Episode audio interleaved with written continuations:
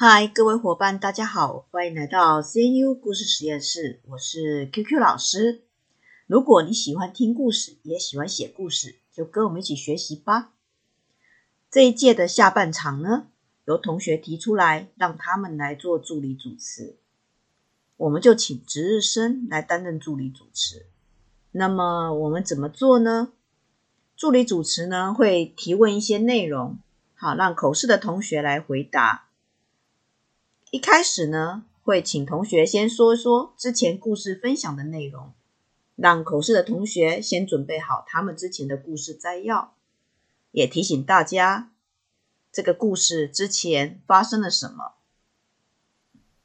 之后呢，再提问，啊，问问同学在故事当中做了哪些剧情吸引要素的修改呢？让同学来讲他之前的剧情原本是什么样子的。后来呢，做了哪些修改啊？例如说，他重视人性的探索，增加了一些比较细腻的描述，或是他融入一个什么样的情境，好，等等。那这些剧情要素呢，为什么要修改这些呢？可能同学是为了强化冲突，之前的冲突感不够，或是故事的动力不足，也许是故事的逻辑有一点问题。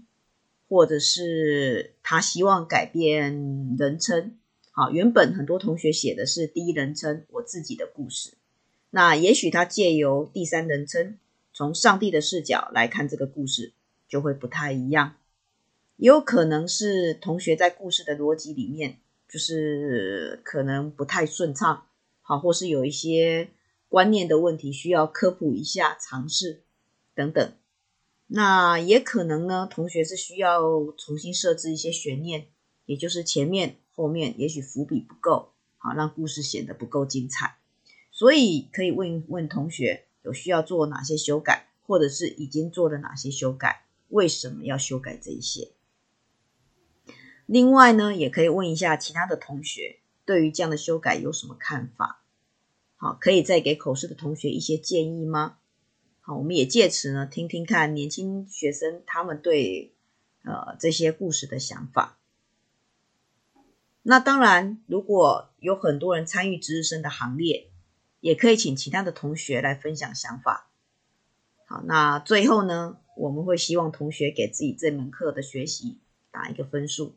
好，不管学同学认为自己的学习呃状况很好啦，啊，或是不够好。还有进步的空间，或者是自我感觉良好的，我想这些都可以让老师作为评分的一个参考。好，当然也是我们的学习成效啊。有时候老师认为的跟啊同学认为的，或者是自己想象的，都会有一段距离。所以，既然同学提出来，我们也让值日生同学轮流担任助理主持，来尝试新的方法。